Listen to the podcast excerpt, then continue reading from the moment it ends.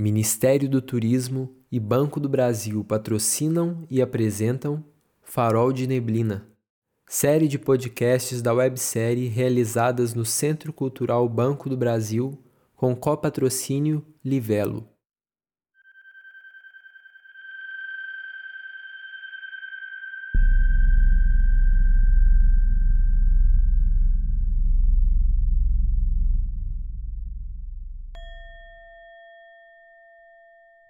Olá, você está aqui comigo no podcast da websérie Farol de Neblina, com o patrocínio do CCBB e copatrocínio da Livelo. Eu sou Zé Walter Albinati, ator, dramaturgo, diretor, professor de teatro, e fui convidado para puxar um papo com a equipe que compõe esse trabalho e também com convidadas e convidados. Hoje a gente tem aqui a Eliatrice Gichevski e a Cristina Fornaciari. Muito bem-vindas, meninas. Obrigada, Zé. Boa noite, Zé. Boa noite a todos. Quer dizer, boa noite, não sei, né? Obrigada pelo convite. É, o podcast tem essa brincadeira de a gente dizer bom dia, boa tarde, boa noite, conforme a pessoa tiver optado é. escutar a gente, né? é. é isso. Tá valendo.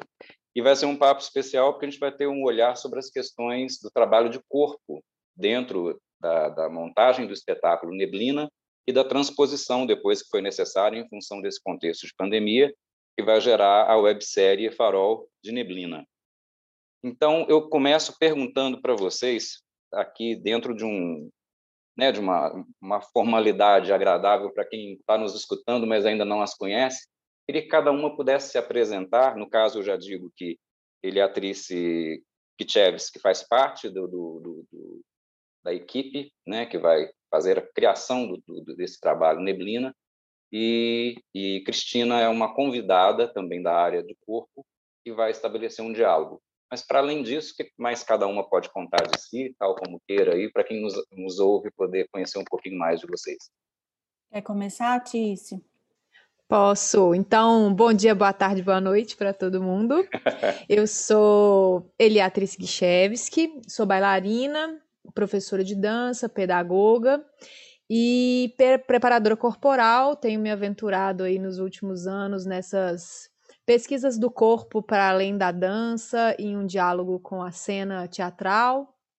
É, e participei como preparador corporal do espetáculo Neblina.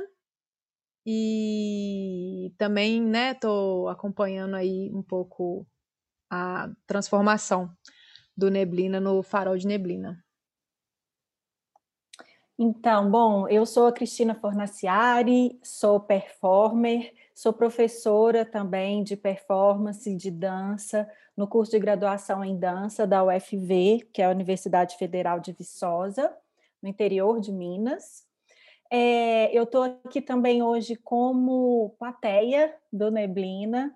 É, foi um espetáculo que me marcou bastante quando eu assisti então, é, eu acho que esse meu lugar também, como espectadora que não tem o um olhar técnico, vai estar presente, porque foi realmente um espetáculo que me tocou muito.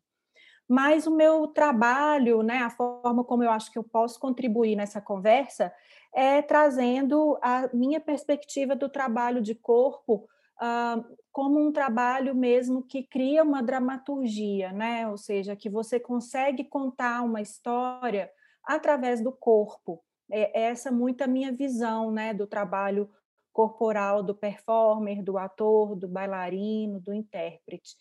Então, é isso. Ué, ah, eu ótimo. tenho, tenho formação né, pelo Teatro Universitário da UFMG, é, mestrado em performance pela Universidade de Londres e o doutorado pela Universidade da Bahia, a UFBA. Bacana. E já aproveitando aí um gancho da, da tua fala, Cristina, é, uhum. né, você diz né, do, do, do, impacto que o espetáculo teve para você, se você pudesse traduzir de alguma maneira o que, que é o Neblina, como se a gente fosse fazer um exercício de uma sinopse, o que, que você diria? O que, que, que se trata para a gente contar para quem nos escuta agora? É, eu, eu assisti o espetáculo muito como duas pessoas tentando chegar a termos, ou seja, tentando lidar com algo que chegou num fim, né? É, duas pessoas que estão é, tentando superar o término de alguma coisa que não fica muito clara no espetáculo, mas eu acredito que seja uma morte, uma perda de uma criança, né? Tem um, alguns símbolos que me levam a pensar nisso, né? Tem um signo muito forte que é um, um, um, um tênisinho, né? De criança, bem pequenininho, assim. E, uhum. e, e aí a história me parece falar de um acidente de carro, né? Tem uma movimentação corporal com uma trilha sonora de um choque né, de carro. Então, pode ser um atropelamento, pode ser que algumas dessas pessoas vieram a, a se perder ali nesse acidente. É, eu acho que é bacana porque fica esses espaços abertos, né? Ficam umas lacunas para a gente, espectador, se colocar e tentar uhum. fazer a sua própria história, né? Mas eu diria Sim. que é isso, assim, é, é meio que um casal tentando entender essa perda, né? Depois de um acidente de carro. Errei muito, gente. de jeito nenhum, está valendo. E, ele é atriz para você, né? De dentro do trabalho, com a intimidade que teve junto da criação, né? Dessa obra, o que, que seria o Neblina? E eu vou tomar licença de tratar como Tice, como você é afetuosamente conhecida, né? Tanto por amigos quanto por pessoas do meio artístico. Então, Tice, como é que é? O que, que é o Neblina para você? É, eu quero, aproveitando um gancho aí da Cris, é, que ela fala que para o espectador é, não fica fechado, né? Um, uma, uhum. uma história assim muito concreta. E também para a equipe isso é aberto, assim, eu, eu entendo que às vezes a minha leitura desses desfechos ela é um pouco diferente, talvez, do, dos, dos atores, da direção, e isso também eu acho que é é muito interessante esse lugar de que cada um completa a sua história com as suas leituras, né? E para mim também, o Neblina é isso, né? Um, é, conta a história de um casal que busca uma cura para um, as dores deles, do, das perdas, dos seus relacion, do relacionamento que eles têm entre eles e os percalços desse jogo que eles têm para procurar esse essas respostas para se curar das suas dores, desses acontecimentos passados. Tice, como é que foi para você né, a concepção, as estratégias de se pensar esse trabalho de corpo a partir da leitura da dramaturgia original do Sérgio Roveri e do contato também né, da interlocução que você tem com o ator Léo Fernandes que, traz a primeira imagem que foi inaugural aí, né, desse, desse processo que depois vai ser desdobrada a partir aí do texto instigante do Sérgio. Como é que você se você bebeu de que fontes para poder pensar as estratégias e como é que foi esse trabalho com o Leonardo Fernandes e com a Fafá Renó, que atua com ele no espetáculo? Então, é, na verdade, é, eu, eu gosto sempre de ter um contato com esses corpos, independente da temática, independente do trabalho. Então, assim, eu já tinha um contato muito antigo com o Leonardo, né? Porque a gente. O meu tra primeiro trabalho de preparação corporal foi com ele, lá no Cachorro Enterrado Vivo. Uhum. E então, assim, é um corpo que para mim já é muito familiar, e, e, é um corpo que já é quase de bailarino, assim. Eu falo que o Léo tem uma, né, uma disponibilidade corporal muito especial. E... É, isso é um consenso de quem conhece o, o trabalho do Léo, né? Exatamente. E, e aí, independente disso, assim, eu gosto de saber que corpo é esse, assim, é, é tipo conhecer a tinta que eu vou pintar, né? E aí, o meu primeira, a meu, minha primeira proposta foi também de conhecer o corpo da Fafá, que também é um corpo super especial. Fafá foi bailarina, estudou dança há muito tempo.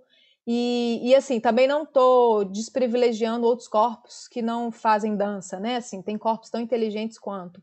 Mas já, ela já tem um, uma história de estudo, de corpo, de dança. Então, minha primeira ideia foi essa, né? Conhecer esses corpos, saber que ferramentas são essas e aí, depois disso, eu busquei, que era uma, uma situação específica do espetáculo que é muito importante, talvez, que é a coisa do acidente, né? Da queda, do impacto. Então eu fui trabalhando com eles a partir dessas dessas vertentes: queda, impacto, violência e em como a gente conseguiria fazer com que esses dois corpos se conectassem e me, me contassem que eles estariam tendo os mesmos impactos, as mesmas quedas, numa mesma direção, com uma mesma dinâmica, para a gente conseguir dialogar eles juntos e eles com a gente, com o público, no caso, né? Uhum. E, Cris, você, né, na, na, qualidade de uma espectadora especial, como é que foi, o, especialmente o acolhimento desse, dessa matéria que te é íntima, né, que é essa pesquisa do corpo, como é que você acolhe isso, especialmente no espetáculo? Sim. É, Zé, quando eu assisti primeiro, lá atrás, o Léo no Cachorro Enterrado Vivo, que também foi a Atis que fez, né, a preparação corporal, eu Sim. já notei ali que, que tem uma, uma expressividade, uma matéria-prima, né, para trabalhar o, o, a expressão cênica muito grande, né? O Léo ele tem realmente essa não é só uma presença, é uma presença também, mas é uma maleabilidade, né? Ele consegue organizar o seu estado corporal, é, variando de um estado para outro muito rápido e muito com muita intensidade. Então isso me chamou atenção. E no, no trabalho Neblina é, são sutis. É, não é um trabalho que exige tanto que o, o ator está o tempo todo se colocando num lugar é, fisicamente, digamos assim, de, de, de, de, risco mesmo, de cansaço, de, de altas performances, digamos assim, mas ele tá tem esses momentos também, claro, né? Tanto ele quanto a Fafá tem esses momentos onde você vê ali que o ator está suando, ele está se exercitando, ele está usando realmente toda a maleabilidade do corpo para expressar mas eu acho que a maior parte do espetáculo ele acontece na sutileza, sabe? Esse uhum. trabalho corporal ele é um trabalho contido, mas nem por isso ele deixa de ser forte, né? Então é um simples pegar de copo que tem toda uma carga, não é um cotidiano pegando um copo, é um, um outro estado, sabe?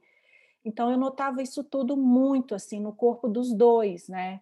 É, é, e uma sintonia muito grande entre os dois no palco, né? Então, assim, o espetáculo ele tem esse ritmo muito forte, né? Ele leva o espectador lá para cima para um auge, pá, pá, pá, pá, pá, pá, pá, e de repente ele acalma, uhum. né? E aí a gente vai junto. Então, eu achei é muito bonita essa outra faceta do trabalho, né? Do Léo principalmente, que é um trabalho corporal que eu já conhecia mais uhum. de perto, né? Do que o da Fafá foi ver essa potencialidade do trabalho dele é, numa escala mais íntima, sabe? Assim, sim, numa sim. escala de, de, de, de gestos é, quase mínimos. Ele está quase imóvel, mas você vê que está tudo pulsando por dentro, sabe? Então, eu achei isso incrível.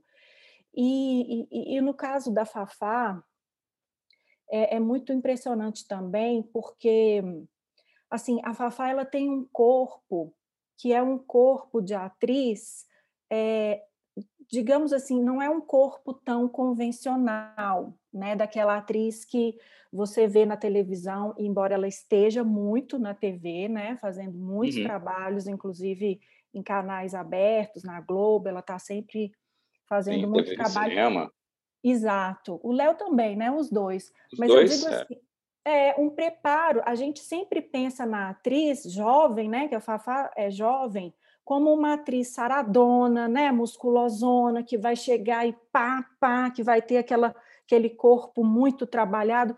E a Fafá não, ela tem um corpo, digamos assim, é um corpo de um, uma mulher é, que poderia ter qualquer profissão, sabe? Ela tem um corpo que ele é trabalhado num treinamento muito mais do sensível, é, ver esse corpo que não é um corpo que se imagina aquele corpo atlético de uma atriz de teatro, ver esse corpo exercendo toda a potencialidade de quedas, de saltos, de rolamentos, é, de, de jogar o tempo todo com um objeto cênico enorme que está no palco e ela dialoga com esse objeto. Isso é muito bacana, sabe? Eu acho que isso desconstrói muito uma ideia que a gente tem de que o bailarino, o intérprete, o ator tem que ter um corpo padrão, sabe? Eu acho que não.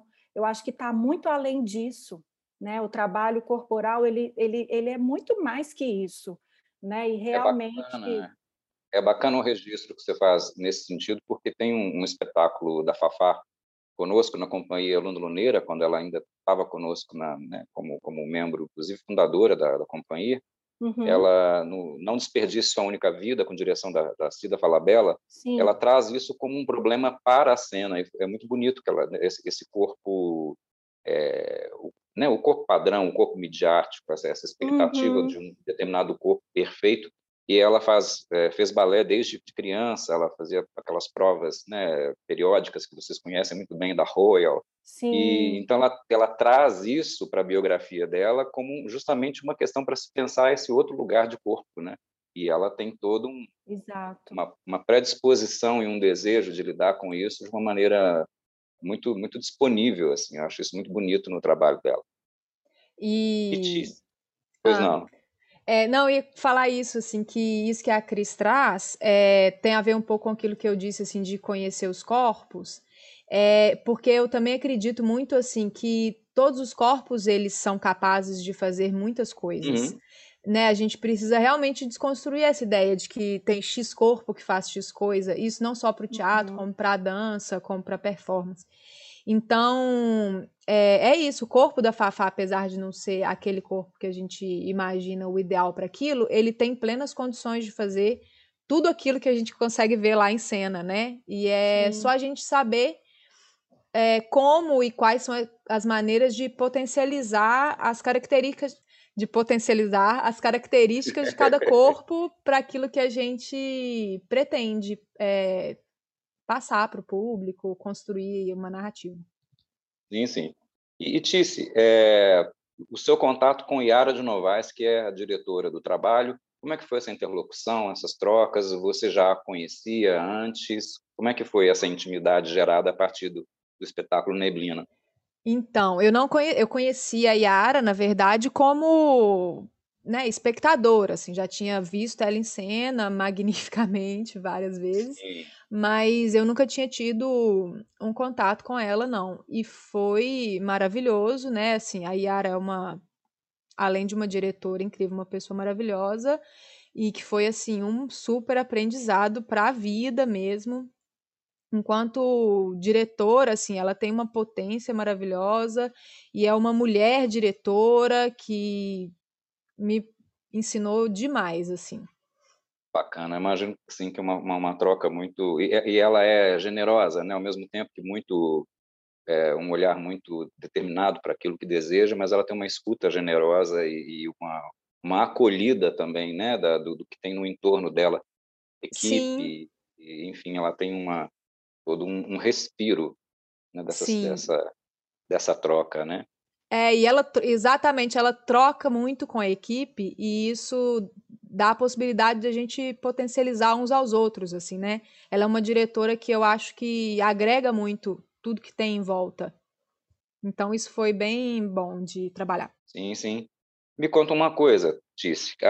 vem a, a pandemia, né? Nos surpreende a todos internacionalmente. O trabalho tinha uma expectativa aí, né? De, de dentro do CCBB de fazer uma uma uma turnê, né, pelos quatro, estreia aqui em Belo Horizonte, CCBB PH, e depois, pela vocação natural, iria ir para São Paulo, Rio, Brasília. Vem a pandemia, nos traz esse esse impasse. Como é que foi para você, especialmente, o desafio de repensar né, esses corpos, esse treinamento?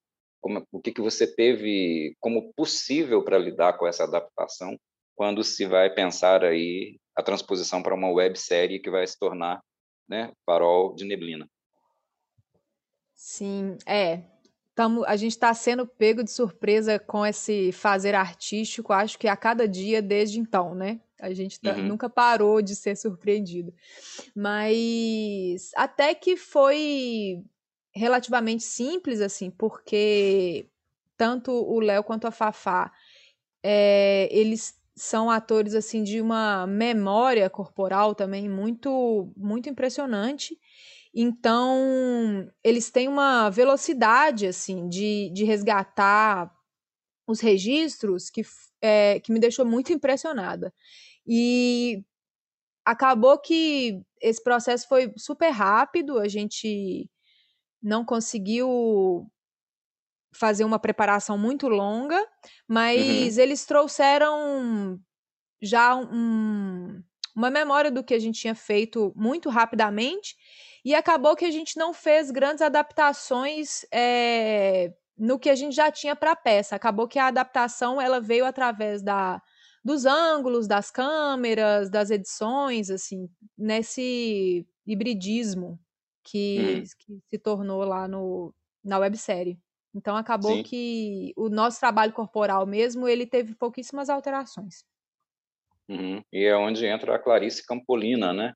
Para justamente dar esse olhar, esse viés do cinema para o trabalho na versão de websérie, não é isso? Sim, sim. E para mim, inclusive, foi, foi muito interessante porque eu, eu li o roteiro antes, falei algumas coisas com eles, né? Trocamos algumas coisas, mas só quando eu fui assistir, eu tive uma super surpresa. Uma super surpresa, é ótimo, né?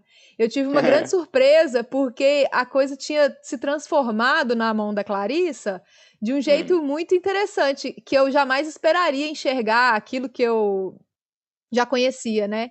Então, hum. ela, esse olhar dela cinematográfico transformou esses, esses acidentes, esses movimentos mesmo em outros movimentos. E eu acho isso muito legal, assim, como que o, um movimento que é a partir partiu de mim, foi para os corpos deles e foi para o olhar da Clarissa e tudo isso transforma ele de alguma maneira. Isso é uma Sim. coisa maravilhosa da arte. Bonito de ver, né? Porque é uma ressignificação de um, de um trabalho que vai ter todo um outro recorte e aí nos oferece outra possibilidade de ponto de vista, né? Exatamente. E falando desse outra outra possibilidade de ponto de vista, é, Cristina, como é que é para você? Você teve acesso também a, você tem, né, veio assistindo a, a websérie. Como é que é? Como é que foi para você ter esse outro olhar também? Olha, eu assisti os quatro episódios e que estão disponíveis. Não sei se vão ter mais. Acho que não. São quatro mesmo, né? E eu fiquei muito surpresa com que essa tradução né, do palco para a tela ela tenha tido tão pouca perda, né? Acho que nem chegou a ter nenhuma perda, assim. Foi, foi realmente uma tradução é, quase perfeita, né? O Humberto Eco ele fala que toda tradução é uma traição, mas Sim. eu acho que nesse caso é, foi mantido muito do do, da liberdade do espectador de fazer o seu próprio percurso dentro do trabalho. Porque o que eu mais vejo acontecer quando tem essa, essa transposição né, de algo de palco para algo de vídeo, de audiovisual, é que a possibilidade do vídeo ela dá para o diretor é uma, uma um poder muito grande, né? Ele pode fazer um recorte, dar um zoom ali na mão do personagem e eu, como espectador, queria olhar o corpo inteiro e eu não posso. Né? Então, o diretor, quando ele está usando a câmera, ele tem artifícios que ele se torna muito poderoso, né? em comparação com o espectador que assiste o palco, onde ele tem um plano aberto, né? digamos assim, onde ele uhum. pode escolher o que ele vai ver né? E o trabalho de vídeo não, ele já te dá esse recorte pronto, ele não te dá essa opção de escolha. Mas eu acho que do modo como foi feito, esses recortes eles não são é, restritivos, sabe? Pelo contrário, eu acho que eles ampliam ainda mais. Eles me mostram coisas que se eu tivesse na plateia eu não conseguiria ver. Uhum. Né? Por exemplo, ele traz as cenas externas do carro. Né? Ele traz esse percurso todo com a música que eles estão ouvindo, com aquela estradinha, né, pequenininha. Então, assim, ele traz coisas extra palco que eu acho que o trabalho ele ganha muito, ele se aproxima mais ainda do espectador, né? Então, eu fiquei muito surpresa quando, quando eu assisti os episódios. é, eles me ganharam de cara, assim. E, e, tem aquela coisa, né? Eu acho que foi muito bem escolhido o momento de, de corte, de fim, fim de um episódio e início do outro, porque Sim. realmente a gente fica afim de ver o próximo, né? é, houve esse cuidado de, de cons conseguir manter o suspense, né? Dentro de cada episódio, assim, tem um começo, meio e um fim que deixa a porta aberta para um outro começo, né? Então, eu achei muito interessante é, essa transposição, o modo como ela foi feita, e acho que ganhou muito, né? Sim, e até emitindo uma, uma opinião né, de percepção também, acho que tem uma coisa interessante. É, o, o, trabalho no palco, a gente consegue ver a visceralidade dos, dos atores, é, né, uhum. pelo plano aberto que é, como vocês já estão comentando, quando a websérie leva para o plano fechado, fico pensando o quanto do trabalho da Tice que ainda está preservado, ainda que se mostre um detalhe do corpo ou um detalhe de expressão, porque se não está o corpo todo vibrando né, na, na, na, naquele status, a câmera não capta também, né? A, a, ainda que os atores é, vão colocar uma outra proporção na, na, naquela energia, mas aquele corpo está lá, ele está inteiro e por estar inteiro ele pode ser flagrado em algum pedaço, ele pode ter um close, ele pode ter e acho isso bonito, né, de dar conta de ver que o trabalho está ali, como vocês dizem, né, disseram já há pouco, está preservado. Né? Acho isso muito muito especial. É, e a gente estava dizendo essa questão do, né, do, do, do, tempo de pandemia que estamos é, desafiados aí a, a criar outras formas de possibilidade de trabalho enfim, a, as artes estão aí se mostrando muito potentes, né, como aliadas para a gente dar conta Sim. desse desafio.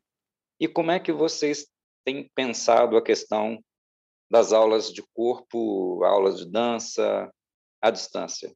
Esse trabalho remoto, como é que vocês, que entendimento que vocês têm tido disso?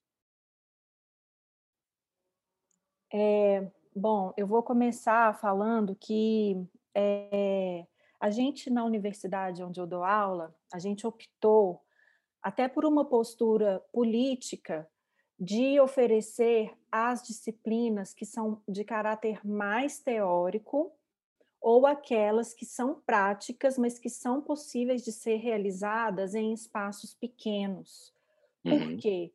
Porque a gente acredita, primeiro, que é um risco muito grande você colocar o seu aluno para fazer um trabalho corporal sem uma supervisão de você próximo para você poder corrigir alguma, algum problema de postura, né? É, é, a tela para você dividir por 20 quadradinhos fica muito pequeno. Então você não claro. consegue ver com detalhe. Uhum. Então a uhum. gente achou isso arriscado e também a, os alunos não dispõem de espaço, né? Então como que eu vou trabalhar um exercício que eu preciso de fazer uma diagonal numa sala ampla e o aluno não dispõe desse local.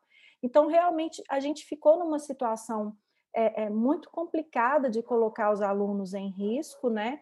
E, ao mesmo Sim. tempo, desejando fazer com que eles continuassem tendo aulas, né? Com que a gente pudesse, de alguma forma, se desdobrar para traduzir todo esse conhecimento prático que a gente tem de anos de pesquisa, de anos de trabalho, em algo que fosse possível de trazer para o universo é, é, da câmera, para o universo da tela. Então a gente né, teve que combater um pouco assim a postura é, é, às vezes reacionária né, da universidade, tomara que ninguém de lá me escute, né, o reitor não me escute, mas assim, é, porque tem uma certa pressão, assim, não, mas as salas são grandes, vocês podem revezar e fazer as aulas é, é, com, com, metade da turma num dia, metade no outro dia. Né? As disciplinas que têm laboratório, elas estão acontecendo presencialmente, agora com essa segunda onda, acho que não, mas chegaram a acontecer. Então a uhum. gente bateu o pé, sabe? A gente falou: não, é uma coisa muito séria, o nosso trabalho não é brincadeira, a gente precisa de condições adequadas, de chão adequado, de espaço, de tudo para poder trabalhar. Uhum. E aí é uma responsabilidade, é. É, é uma responsabilidade muito grande. Muito. Então, por exemplo, esse semestre eu estou ministrando uma disciplina de dança contemporânea 5, onde eu trabalho com danças e novas mídias. Eu foquei praticamente em videodança. Né? Então, a gente está conseguindo trabalhar muita coisa a partir do celular, né? Os alunos Uhum. criam com o próprio celular. A gente hoje em dia tem ferramentas de edição muito bacanas no próprio celular. É tudo dinâmico, tudo muito rápido e os produtos são muito interessantes. Né? Então, também tem esse outro lado que a gente acaba descobrindo estratégias que depois a gente vai continuar usando, mesmo quando as aulas voltarem, porque são coisas que é, é, às vezes a necessidade é que forja né, a nossa criatividade. Então, Exato. Então, esse outro lado também está acontecendo. É, uma outra disciplina que eu ministro, a gente faz na finalização uma invasão no campus com performances. É a disciplina uhum. de filosofia e arte, a gente estuda os conceitos de alguns filósofos e a partir disso criamos performances. Como que a gente conseguiu fazer? A gente transformou em uma, uma disciplina de foto performance. Ah, que lindo. Né? Então, de novo, trazendo a tecnologia, trazendo né, as ferramentas que a gente consegue é, dispor para trabalhar à distância e fazer um produto legal. Então, é hum. assim que está funcionando para mim. Bacana, bacana é, muitos insights aí gerados por uma situação de desafio, né? E Tice, você tem a sua formação como é, bailarina pelo Palácio das Artes, você tem passagens importantes, né? Pela pela Mário Nascimento, como, na função de bailarina, ensaiadora, você é professora, você né, é, compõe agora o, o elenco da Camaleão, e você tem a formação de pedagoga, por te dá aí um olhar muito especial para a gente que te conhece de próximo, consegue entender o quanto que está aliado aí de uma, de uma certa maneira a tua delicadeza de escuta, a tua delicadeza nas conduções, né, de trabalhos, é, é, é, sejam na qualidade de professora ou sejam na, na, na, criação artística entre profissionais. E como é que tem, como é que você tem percebido esse contexto todo? É, eu acho que a Cris deu uma, uma sintetizada assim já de cara muito muito parecida com a minha assim, mas é legal que ela tem uma realidade da universidade e que também ainda é diferente da minha, porque eu, eu trabalho com. E eu também tenho outras duas realidades que já são outros extremos, assim, né? Eu dou aulas numa escola particular, então é uma realidade de alunos que às vezes têm uma condição financeira um pouco melhor, que tem uhum. um espaço melhor em casa. Então, assim, eu tive alunos que compraram linóleo, colocaram espelho na parede e construíram quase que uma sala de aula dentro de casa. Uhum. E, ao mesmo tempo, eu também trabalho num projeto social no Morro das Pedras, que são alunos que mal têm internet. Então, é, essa assim, quando a gente pensa que a internet democratiza, a gente está falando de uma parcela da população que não é generalizada, né? Sim. Então, a, assim, são a cada dia, apesar da gente já estar tá quase um ano nessa quarentena e sei lá como é que chama isso, é, nessa pandemia, a gente. Eu ainda estou encontrando desafios e ainda estou nessa busca, assim, de ferramentas mesmo para conseguir acessar todos os alunos, levar as coisas para eles. Eu, particularmente, sou uma professora de dança que tem uma necessidade muito grande de toque. Eu, eu tenho que encostar no, no aluno, assim, né? Eu eu trabalho muito através desse sensível mesmo, né? Desse. Sim. Eu acho que isso é, é, deve ser muito, é muito comum em dança, mas eu, eu tenho uma grande necessidade, não sei se é porque eu trabalho também muito com adolescente, é, uhum. é, pré-adolescente, e eu tenho essa grande necessidade. Então, para mim, o maior desafio, além de todas as coisas técnicas, foi essa maneira de como acessar a informação no corpo do outro sem o toque né, através do virtual. Isso ainda tem é um desafio assim que eu estou lutando todos os dias. Sim. E mas é isso, assim, a gente tem procurado sempre alternativas e também descobrindo outras coisas, né? Assim, quais são os focos? Eu acho que isso é uma coisa relevante, assim, de pensar que às vezes a execução de um passo muito elaborado, ela não é o foco nesse momento, né? Ela é Sim. um foco. A gente vai buscar, às vezes, mais um lúdico, mais uma lateralidade, essa coisa de aprender a coisa visual espelhada para você. É diferente de você ver o professor na sua frente, né? É, ai, peraí, me embolei. A criança ou adolescente aprender o que é direita e esquerda, entender para que lado você gira, tudo isso é um tipo de aprendizado, né? Lateralidade, de entendimento, de raciocínio mesmo, Sim. que vai para além do movimento. Então, eu tenho focado também muito as minhas aulas no, nesses outros aprendizados que a dança pode te dar, para além da execução técnica. É, a gente está lidando aí né, com, com circunstâncias de, de limites, de, né, de, de, o próprio espetáculo Neblina fala né, de transição e fala de mudança. Uhum. Isso me remete a um, a, a, a, um status que eu acho que Yara de Novaes cuidou muito do, do dentro do trabalho como um ponto de estímulo para a atriz e para o ator é, fazerem essa imersão. A cada dia ela iniciava com a leitura aleatória, eles liam um trecho do livro tibetano do Viver e do Morrer. Né? Isso dentro de um, de um ritual de meditação também. E, e aí eu tenho, tenho feito aqui, transportado para esse nosso momento aqui do podcast, já como um agradecimento a vocês duas, em especial, por esse papo super que dava vontade de esticar e, e conversar mais, mas é, eu tenho já trazido aqui para a gente finalizar uma leitura de trechos da A Via de Xuan-Tzu, de Thomas Merton, também é um livro da, da filosofia chinesa, e que diz o seguinte, o trecho que eu separo para vocês aqui. O pequeno fazão do pântano tem de pular dez vezes num pé só para comer razoavelmente. Deve correr cem passos antes de beber um pouco d'água. Ainda assim, não pede para ficar num galinheiro, embora ali tivesse tudo diante dos seus olhos. Ele preferiria correr e procurar o que comer fora da prisão. Então, com esse trecho, eu deixo aí o meu, meu agradecimento e o da equipe também, pelas contribuições de vocês, muito queridas. E lembrando que a gente tem dentro desse projeto três ações, né? Que são os bate-papos e a websérie, a podcast agora conosco, e convido vocês então a terem acesso ao, ao site www.espetaculoneblina.com.br para a gente continuar junto aí, achando alternativas para a vida.